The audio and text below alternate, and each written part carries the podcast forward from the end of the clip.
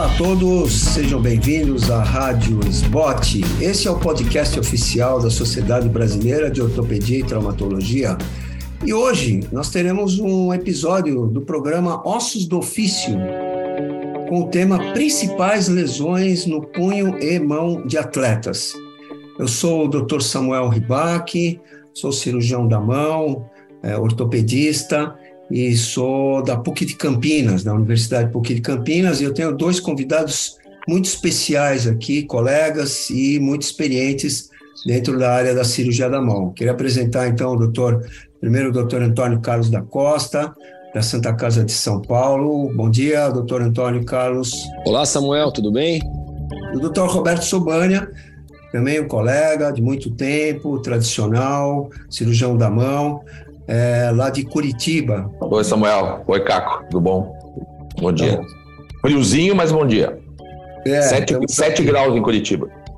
Bom para fazer um esportezinho, né? Vamos fazer Isso. um esportezinho aqui e tal. Então, nós vamos começar aqui essa discussão e são, são as lesões na mão. Eu acho que o mais importante aqui, é, além de falar um pouquinho das patologias para todo mundo entender, mas é qual é o relacionamento de, da, do médico que está tratando uma lesão esportiva no membro superior e a sua relação com o atleta e relação também não só com o atleta, mas também é, com a equipe médica. Nós sabemos que é, além do, do, do, médico, nós temos uma equipe, nós temos um, um terapeuta, o terapeuta da mão, fisioterapeuta, nós temos também é, o técnico do, se é um atleta, tem o técnico do time, é, e nós temos às vezes um empresário.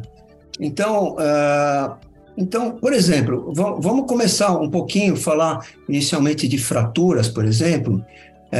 E na mão nós temos muitas, é muito comum fraturas das falanges, dos metacarpos e também fraturas do punho de escafole. Então, como um exemplo aqui, um paciente que ele teve uma queda, ele está no meio de um campeonato, é, um campeonato é, é, importante, é um jogador de basquete, no nosso caso aqui, e ele caiu e teve uma fratura de escafoide, e, é uma fratura que é uma suspeita, foi feito um exame e foi feito um diagnóstico realmente de uma fratura. Não é uma fratura com desvio, é uma fratura da cintura, mas ele está no meio da, da, da, da, da temporada, e a temporada ainda vai um tempo bom. O Antônio Carlos, uh, como é que é essa relação? Então, você fez o diagnóstico, é um trauma, o paciente ele tem o seu, ele, ele precisa jogar. Como é que você faz essa relação com o atleta e com o técnico? E também tem a parte do patrocínio, né? O que, que é importante aí? Bom, Samuel, é importante dizer que o, que o atleta ele é um ser humano como o outro qualquer, o outro que não é atleta também. Porém, ele tem, ele tem que voltar rápido às suas atividades, né? É, existe pressão do treinador, existe pressão do patrocinador, existe pressão de, de quem contratou, em, em, algum, em alguns esportes, torcida também, né? Então, nós temos que fazer o máximo possível para que ele retorne rápido ao esporte, né?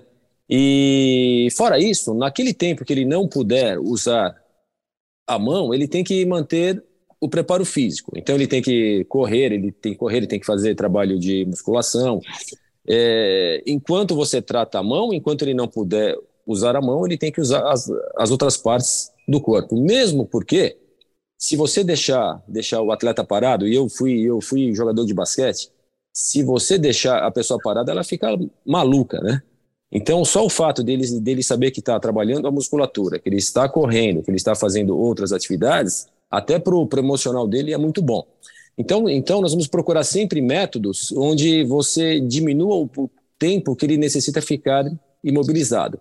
E se for ficar imobilizado, procurar órteses, imobilizações, onde ele possa fazer, onde possa correr, onde possa fazer abdominal, onde você possa adaptar algo para ele trabalhar até, por exemplo, ele teve uma fratura aqui do punho, mas ele pode trabalhar bíceps, ele pode trabalhar deltoide, ele pode trabalhar cintura escapular.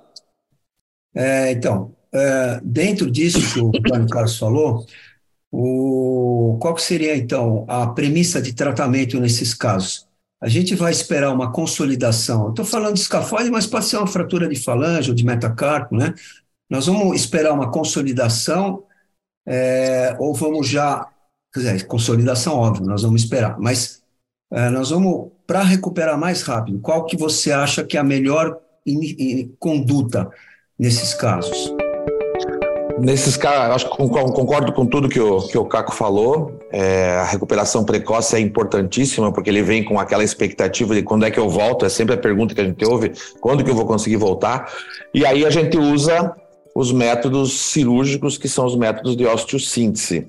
É, é, lógico que uma fratura escafoide num, num, paciente que não precise voltar tão rápido, é possível o tratamento conservador, e a gente faz muito tratamento conservador também, mas no atleta, realmente, aí, pegando uma fratura escafoide ou pegando é, qualquer outra fratura que você necessite, você vai fixar ela né? E que nem o Caco falou, vai liberar precoce. Eu acho que é fixação e liberação precoce para voltar às atividades. Já consegue fazer as atividades dos outros membros, como o Caco falou, mas a, a mão, que é o importante, né? Ele tem que começar já a ganhar seus movimentos precoces. Então a gente opera e imobiliza o menos possível.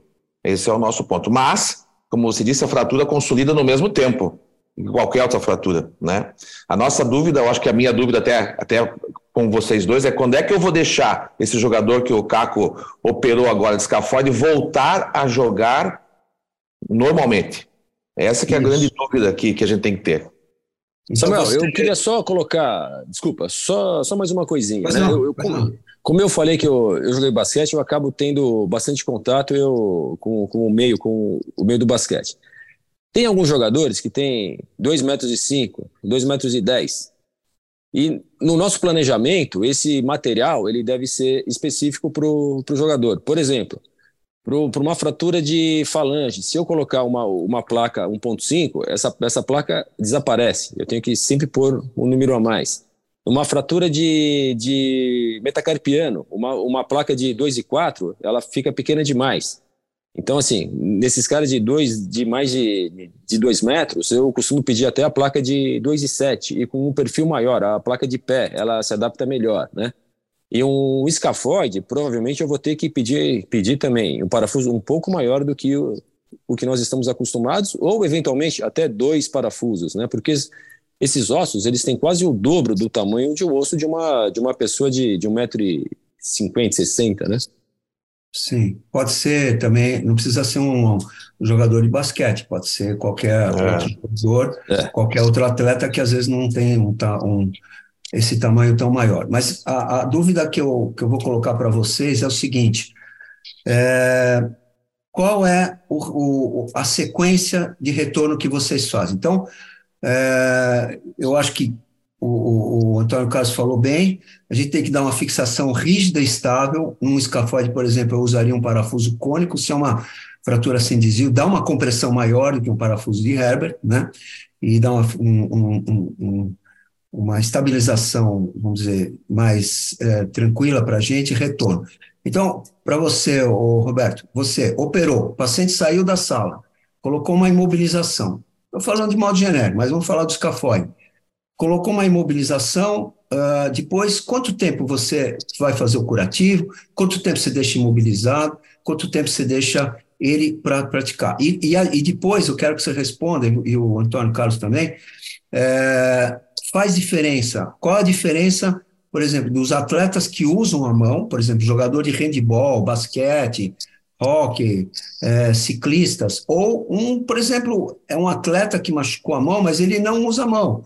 Quer dizer, ele usa a mão, mas não como, por exemplo, um jogador de futebol ou aquele que vai usar os pés. Tem diferença daquele que usa o membro superior e daquele que usa o membro inferior, sim ou não? E qual é a sequência que você faz? Isso é importante.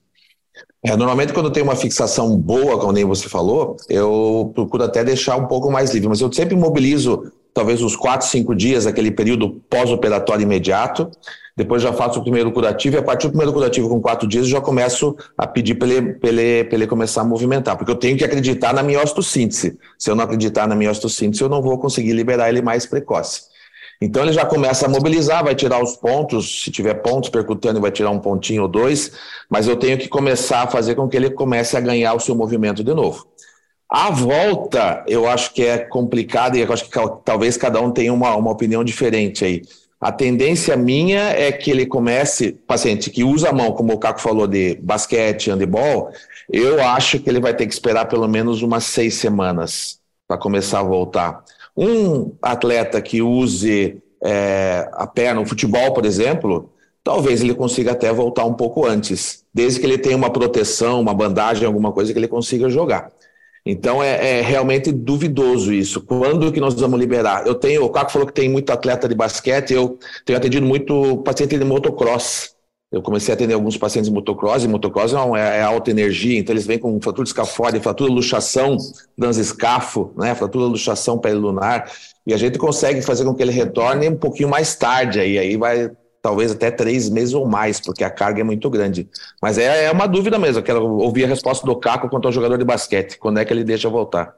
É, é... primeira coisa, nós só liberamos ele, o, atleta, a voltar ao treinamento normal depois que você tiver certeza que o, que o, que o osso está consolidado, né? Imagina, você permite movimentação antes, ele vai jogar com um mês e o osso não consolida, e aquilo vira uma, um caso muito mais grave e ele vai ter que ficar muito mais tempo afastado e com alguma sequela. Então, assim, é, nós temos que correr, mas não correr demais. Se nós corremos demais, nós vamos provocar sequelas. Isso é pior ainda, né? E a terapia da mão, a terapia da mão é, ela é fundamental no nosso dia a dia, né? Então, assim, é como se o cirurgião fizesse a metade e a terapeuta da mão a outra metade do tratamento. É fundamental. Mas nunca permitir que ele volte a jogar a não ser que seja, por exemplo, uma Copa do Mundo, a final da Copa do Mundo, assim, você fala assim, você vai jogar, pode ter uma, uma consequência ruim e essa consequência ruim estrague a sua carreira. Você topa, o cara topa, o final da Copa do Mundo eu topo. Mas assim, nós vamos estar colocando o paciente em risco de você permitir que ele volte antes de ter uma, uma cura da fratura, vai? Isso é perigoso, temos que pensar nisso aí também. Então, Antônio Carlos, é, é importante essa parte de tempo, né? Como o Roberto falou, em torno de seis semanas ele permite, quer dizer, o osso vai estar consolidado. Ou existe alguma possibilidade o atleta voltar, começar a voltar antes, pelo menos no treinamento?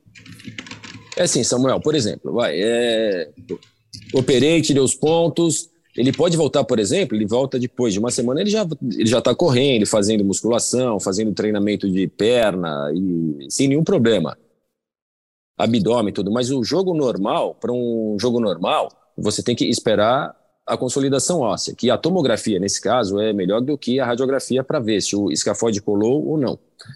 É, pode ser que colhe com seis semanas, pode ser que colhe com oito semanas. Cada caso é um caso, mas assim, aguarde a consolidação. E e o parafuso do escafoide, ele também não é aquela aquela maravilha, né? Eu vou colocar um parafuso e já vai sair e já vai ser mexendo? Não, né? Ele usa uma horse, depois faz alguns movimentos, usa horse novamente, mas ele não vai poder pegar uma pegar uma bola com duas, três semanas. Ainda não. Ele vai poder treinar, ele vai poder disputar rebote, vai poder brigar no garrafão lá? Não, não vai, né? Ele ah. pode mexer um pouquinho no consultório, com a terapeuta da mão do lado, mas não é que você vai colocar um parafuso e ele vai sair mexendo. Diferente, por exemplo, de uma fratura espiral de um, de um metacarpiano. Você faz uma, uma fixação rígida, aí sim, ele pode fazer o movimento da mão sem nenhum problema. Logicamente que vai, que vai poder jogar, não, ainda não, né? Mas é um pouquinho diferente o escafoide. Alguma observação, Roberto? Então, não, concordo, concordo plenamente. Ah. E se for, se for uma luxação perilunar, uma transescáfula dos motoqueiros, Caco, um pouquinho mais ainda, né? É, um pouco mais, né? É, eu, eu, eu já peguei também piloto de, de, de motocross com, com fratura luxação, né? Ou então uma, peri, uma perilunar. E é um pouco, um pouco mais de tempo, é isso aí. São dois meses imobilizado, um, dois meses reabilitando, né? Assim, antes de três meses eu acho difícil, né? Porque, assim, uma coisa é você competir, a outra coisa é competir em, em alto nível, né? E esses caras não querem competir em baixo nível, eles querem, então, assim, ele volta a treinar com três meses. Para ele atingir uma, um nível razoável, vai mais algum tempo, né? A não Mas, ser que seja um, assim, um atleta excepcional, excepcional, por exemplo, em um esporte coletivo ali, vai, o cara é excepcional e ele é fundamental para aquela, aquela equipe, né? Então ele vai voltar a 50% ali, ok, mas o 50% dele é melhor do que o 90% de um, de um outro atleta, vai? É, e então, experiência de consultório, Samuel, Samuel é, o, paciente, o paciente chega do motocross e fala assim: doutor, o senhor tem que me operar, tudo bem, mas daqui três semanas eu tenho uma prova que o meu empresário que está do lado falou: eu preciso só largar. Só largar porque tem que aparecer a imagem de eu largando. Posso largar e sair? Eu acho que aí é o risco que ele vai com aquilo que o cara falou. Vamos conversar, jogo de final de Copa do Mundo. Ah, você tem que largar porque precisa, vamos largar, mas não se afobe, largue e depois saia. Mas existem essas situações que no, no, no dia a dia não, não, não, não é assim o consultório normal, né? O que nós temos nós que temos... deixar bem claro é que existem os riscos Isso. inerentes do procedimento que nós vamos fazer e do que nós não vamos fazer. Então, acho, é, eu acho que tem que ter reunião com, com o empresário, com o atleta, com o técnico e deixar bem claro qual é a situação e as possibilidades. Porque, por exemplo, no, no meio de uma temporada ou no final de uma temporada, nós estamos falando de tratamento cirúrgico, mas e se for de tratamento conservador? Por exemplo, um dedo em martelo. É, que pode ser um dedo de martelo com uma lesão de tendão, que é comum, muito comum um jogador de basquete, futebol, é, a bola bate assim no dedo e, e rompe o tendão é, extensor, e às vezes tem um pedacinho de osso ou não. É, esse caso, a gente poderia fazer um tratamento conservador. Como é que é a atividade de tratamento conservador em, relação ao uso de órtese e tala no esporte? Qual a experiência de vocês? Caco. Samuel, assim, quando, quando a, a, literatura fala, por exemplo, uma fratura de um osso X aí, você deve ficar oito, oito semanas parado, é que com oito semanas você tem uma você tem uma segurança de 98% de que aquilo vai estar tá bom. Mas se o cara tiver uma prova de, depois de quatro, de quatro semanas, você fala assim, olha, você vai, mas a chance de, de não ter problema não é mais de 98%, passa 50%. O cara fala assim: não, eu encaro que é a prova, é a prova da minha vida. Na verdade, nós atendemos muito também atletas amadores que fazem Ironman, que fazem maratonas, que fazem tal. E o cara fala: pô, eu, é o Ironman lá do, do Havaí, que eu estou treinando há não sei quanto tempo e eu, eu quero ir. O cara é um profissional? Não. Ele vive daquilo? Não. Mas é o sonho dele. Então você fala, por exemplo, você vai, pode dar problema? Pode se você esperar as oito semanas, as dez semanas, sei lá, a chance de dar problema é muito pequena. Quanto mais é, ousado você for no seu, no seu retorno, essa, essa, essa chance aumenta, né? E quanto à sua, à sua pergunta, Samuel, o uso de órtese, tem alguns esportes que são permitidos e outros não, e tem alguns que são impossíveis. Por exemplo, o vôlei, todos os atletas jogam com, muito, com muita proteção na mão. Tem alguns esportes que, se você puser alguma proteção, você não consegue fazer bem o gesto esportivo. Tem alguns esportes que são de precisão. O basquete, por exemplo, é muito difícil jogar com alguma proteção, porque você perde um pouco o arremesso, você perde um pouco aquela precisão, né? É diferente de um, de um esporte que tenha mais força do que precisão. Os de mais força você consegue, o de mais precisão atrapalha um pouco. Então, isso é uma coisa importante, né? o uso de, de proteções órtices dentro do esporte.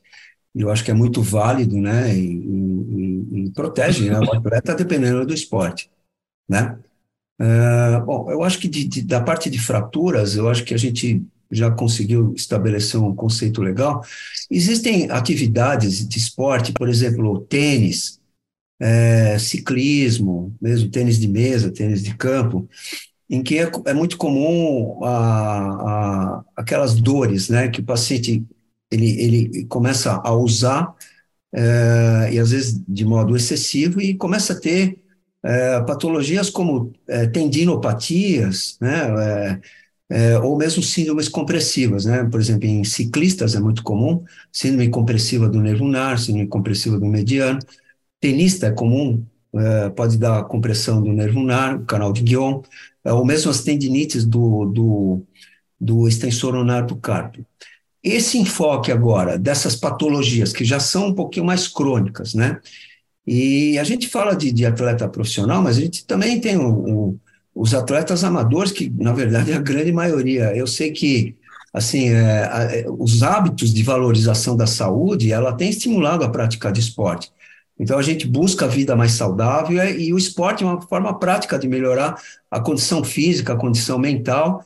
Então, o pessoal começa a fazer esporte e uma consequência inevitável é realmente a, a, a lesão. E a gente tem um estudo que mostra que 35 a 50% de praticantes de esporte vão sofrer uma lesão e 25 a 50% são lesões por uso excessivo ou hiperuso.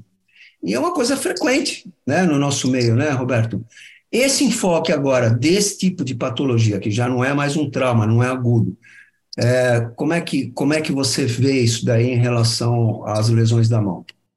Eu, eu trato ambos conservadoramente, né? Óbvio, tanto do paciente não atleta como do atleta, mas o meu enfoque no atleta é um pouquinho mais agressivo no sentido do que é, o atleta, ou não atleta, ele vai fazer sua terapia com o terapeuta de mão, vai fazer alongamento, vai tentar fazer todo o tratamento conservador. Estou falando uma tendinite, por exemplo, do extensor lunador carpo, uma epicondilite do, do tenista, né, o ciclista e o tenista. Eu procuro fazer uma terapia normal e depois, se não melhorar, vou fazer uma infiltração com corticoide. Se fizer esse atleta e esse atleta chegar antes para mim, eu acho que eu vou passar já a fazer tudo isso, mas a infiltração eu faço já eu já, eu já faço um enfoque mais agressivo no paciente que precisa voltar mais rápido, porque eu acredito que o corticoide vai diminuir mais rápido essa inflamação, ele vai começar a fazer a, a terapia com seus alongamentos e vai conseguir voltar mais rápido do que o meu tratamento comum. Então, eu faço tudo que eu faria, mas eu adianto a minha infiltração. Eu, eu infiltro na maioria desses pacientes que não evoluem bem, é, com o tratamento só com a fisioterapia e alongamento, eu vou infiltrar mais tarde, mas no atleta eu faria isso mais precocemente. Eu tenho essa conduta. Qual droga que você costuma usar na infiltração? O corticoide mesmo, corticoide comum. É, não vou falar os nomes, os nomes tá. tradicionais aí da Não, né, gente... não é um nome comercial, mas assim, isso, assim, é. tipo, betametasona, isso, isso, isso, exatamente. Tá, e tenho tido faz... muitos bons resultados, muito bom resultado. Tanto na, tanto na infiltração do sexto túnel, que eu já fiz algumas infiltrações e eu acho que eu operei talvez quatro ou cinco na minha vida, as outras eu consegui resolver com infiltração, como a própria epicondilite, que raramente eu opero, 99% delas eu consigo resolver com tratamento conservador. E uma síndrome compressiva? A síndrome Sim. compressiva também, túnel do carpo, o, o guion, é, o cotovelo, eu eu, esse é o tratamento inicial, eu não opero de cara. Se mais para frente ele continuar e não conseguir é, segurar o, guidão do, da bicicleta, alguma coisa assim, aí eu penso em cirurgia. Não trato cirurgicamente no início. Infiltra e usa órtice também? Só infiltro. Só infiltro. Só infiltro. Tá. E o Antônio Carlos, você dessa Bom, mesma... Samuel, principal coisa é você conhecer o esporte, né? Por exemplo, uh, vamos, vamos, vamos citar a tendinite aí do tênis e agora o que está muito na moda é o beach tênis, né? Então, nós todo dia recebemos casos no consultório de jogador de beach tênis, né? Eu tenho, eu tenho no consultório até uma, uma raquete lá. Quando o cara fala que tem dor, eu dou a raquete para ele e você tem que, tem que entender o gesto esportivo. É, empunhadura, é, o, o tipo de raquete, se o peso é mais na frente, é mais atrás, se ele é mais de potência, se é mais de controle. Isso é super importante. Às vezes você mexendo numa coisa pequenininha, fala assim, muda a tua raquete, muda a empunhadura, muda o grip. Tá muito fino, muito grosso. Isso muda tudo, né? Bicicleta, ciclismo. Olha, é... como que é a tua, tua bicicleta? Como que você segura no, no, no guidão? Por exemplo, quem é muito alto ou muito baixo, você tem uma dificuldade em encontrar bicicleta. Você tem que fazer aquele bike fit para ver se se, o, se a altura do banco, se o quadro é adequado, se a tua pegada no, no, no lá no guidão é correta, se está muito alto, muito baixo. Você corrigindo isso aí, você é mais fácil corrigir a causa do que a consequência.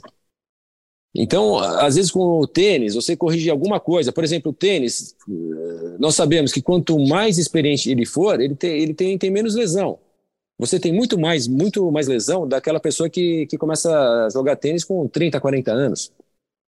Esse, esse vai ter muito mais lesão, por quê? Porque ele tem uma técnica um pouquinho ruim. Então, às vezes, corrigindo essa técnica, você melhora tudo sem necessidade de ficar tratando assim.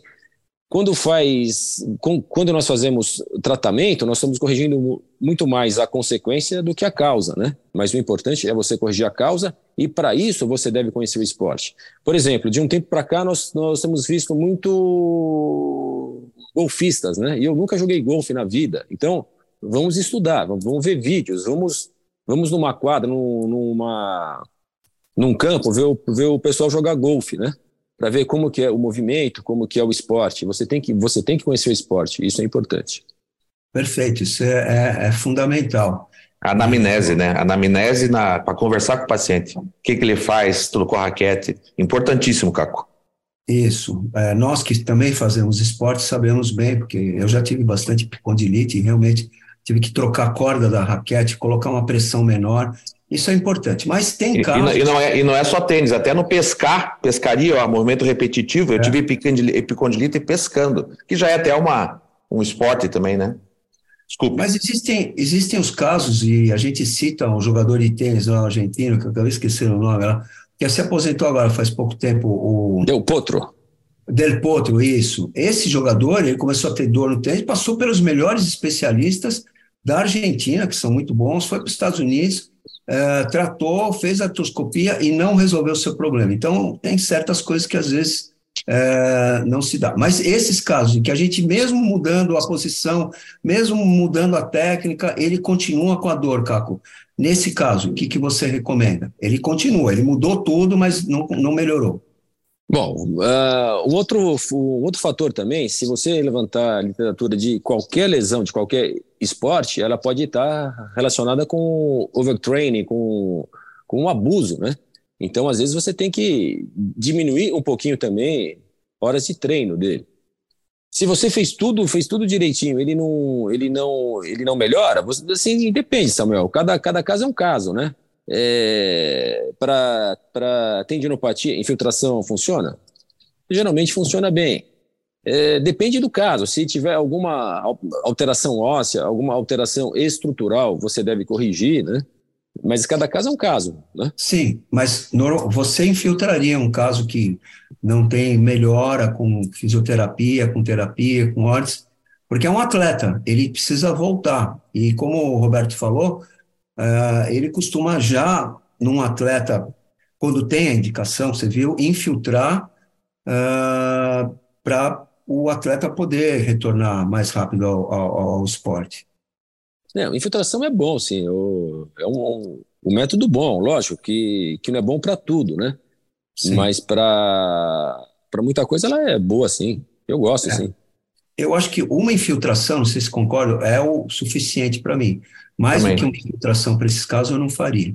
Né? Isso, uma só. E, é, é, bom, é, e, e, nós temos uma série de esportes, por exemplo, síndrome compressiva é comum até em, em levantadores, é, fazer levantamento de peso, por exemplo, tive caso de síndrome de compressiva é, em cotovelo do interósseo anterior, é comum, né? E a gente precisa ter o diagnóstico, né? Atletas que têm uma massa muscular muito grande acabam comprimindo a inervação. E eu citaria também, só para nós estamos terminando o nosso papo, que a gente poderia falar tanto, tanta coisa aqui, mas é, artrose. É, vocês têm visto muita artrose é, em atletas, por exemplo, em esportes de mão, é uma coisa que lá no futuro. Então, por exemplo, um atleta de vôlei, um atleta de handball, é, que faz o, uma atividade intensa durante um período de 4, 5, 7, 10 anos. É, e eu é, acabei estudando mais isso e verifiquei que, por incrível que pareça, não tem é, tanta artrose nessa, nessa parte desses atletas, a não ser em algumas coisas específicas. Um, um, um esporte interessante que eu estava vendo é, é, são os escaladores, uma, um esporte que vai vir olímpico, e esses escaladores têm muita artrose nos dedos da mão, o dedo fica mais grosso tal. Esse sim. Mas normalmente em jogadores de vôlei e tal, a não ser boxe. Boxe eu vi artrose da articulação metacarpofalangiana. Ou ciclistas, o tenista, que a gente vê artrose do, do piso amato.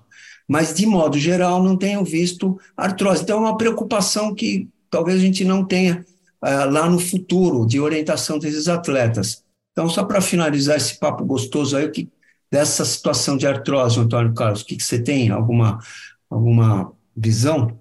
É, o, o, punho é uma. É, o punho é uma articulação que tem muito pouca, art, pouca artrose, né? com, com algumas exceções. É, na, nas doenças infecciosas, doenças inflamatórias, reumáticas, nas doenças pós-traumáticas pós ou doenças por depósito, que, que o principal dela seria a condrocalcinose. Mas ela geralmente ela não dá tanto tanta artrose devido a uma, a uma, a uma sobrecarga, como tem joelho, quadril, tornozelo. Né? Por quê? Porque você, o, quando você, você faz o movimento do punho, a área de carga ela vai mudando, né? Não é como o joelho, por exemplo, que é quase sempre naquele mesmo eixo, né? Essa é a vantagem. E nos dedos, você tem também, vai, por exemplo, jogador de vôlei que tem muito trauma por, sei lá, tem subluxação, luxação, pequenas, pequenas fraturas, aí sim ele vai ter uma osteoartrose. Mas fora isso, não tem mesmo. Parece que não tem. É, é, não é pelo trauma, sim. Mas se não tiver o trauma, a gente nesse ponto a gente pode ficar tranquilo. Acho que o paciente tem mais artrose em membros inferiores, joelho e tornozelo, por causa que ele vai correr para lá e para cá, do que realmente pelo uso da mão. Essa é a sua visão, Roberto? É, acho que a mesma coisa. Eu pensei que nem você. Eu pensei no, no escalador, que além da artrose tem aquelas rupturas fechadas do, dos flexores, né, do flexor profundo, que pode acontecer. E no, no esporte, eu peguei muito goleiro futebol, esse, mas, ele, mas ele machuca, então é um trauma, ele luxa o dedo, que a gente falou, falou das lesões ligamentares, uma luxação de interfalangiana, e ele tem que voltar a treinar amanhã. Então ele só faz um esparadrapo e manda, e depois o dedo fica tudo é, com deformidades e artroses. Mas, que nem você falou, se, ou, ou normalmente não há uma artrose por, por, por esforço, não. Concordo com você. Tem uma história tem uma história interessante da, da, daquele goleiro Castilho, que ele ia para a Copa de 58 ou 62, eu não lembro bem. Ele teve uma, uma fratura um pouco antes. Ele ia, ia jogar final, Fluminense e outro time lá. E ele decidiu amputar o dedo. Que se ele amputasse, ele, ele, ele poderia jogar. Ele jogou essa final e foi para a Copa, graças à amputação. Que se ele tratasse a, essa fratura, ele teria que, que ficar de fora. Então são curiosidades aí do, do é, esporte. Histórias, a outra, histórias. A outra curiosidade também é o nosso goleiro da Copa do Mundo, o Santo Marcos, né, que teve uma lesão é, é, é, operou com um colega nosso, o cirurgião de mão, e, e fez uma artrodese triscafo, se não me engano, nesse paciente, se eu não estou enganado, e ele jogou a Copa do Mundo uh, no pós-operatório, quer dizer, não recente, mas um pós-operatório tardio, de, um, de uma lesão escafo semilunar, e graças ao, a, a, a, a ele nós somos campeões do mundo, porque aquele jogo contra a Alemanha, ele fez uma defesa praticamente impossível, e ele sofreu uma lesão da mão, fez a recuperação, protocolo direitinho, e o Brasil foi pentacampeão, já faz tempo, né? mas foi pentacampeão é, graças a uma, uma intervenção em cirurgia da mão. Grande Acho que é isso. É. Isso. Então, eu uh, gostaria, então, do depoimento final de cada um para nós encerrarmos esse papo gostoso. Poderíamos conversar sobre bastante coisa, mas acho que demos um enfoque, uh, nas, talvez, nas, nas coisas mais interessantes em relação a traumas em esporte relativo à cirurgia da mão. Então, qual seria o seu comentário final, então, Roberto? Eu acho que é isso que você falou, recuperação precoce no atleta. Só isso. E muito bom estar com vocês aí. Obrigado. Bom. Antônio Carlos. Bom, mensagem final aí, então é, é, é o que o Roberto falou, né?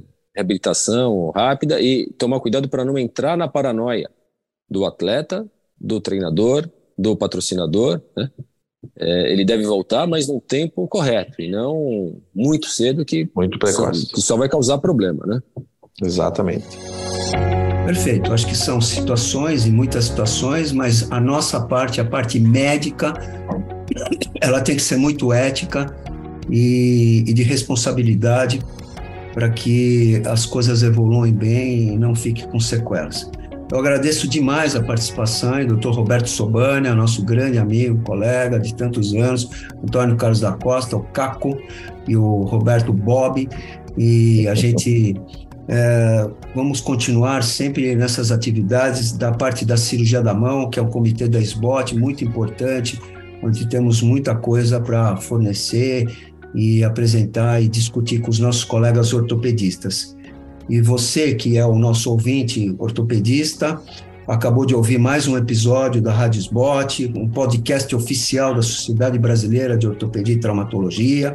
Todas essas edições estão disponíveis no site www.sbot.org.br. Pode entrar lá, conferir e nessas plataformas de streaming também. E nos vemos então no próximo episódio. Até lá, um beijo grande a todos aí. Tchau. Tchau. Abraço. Tchau, tchau.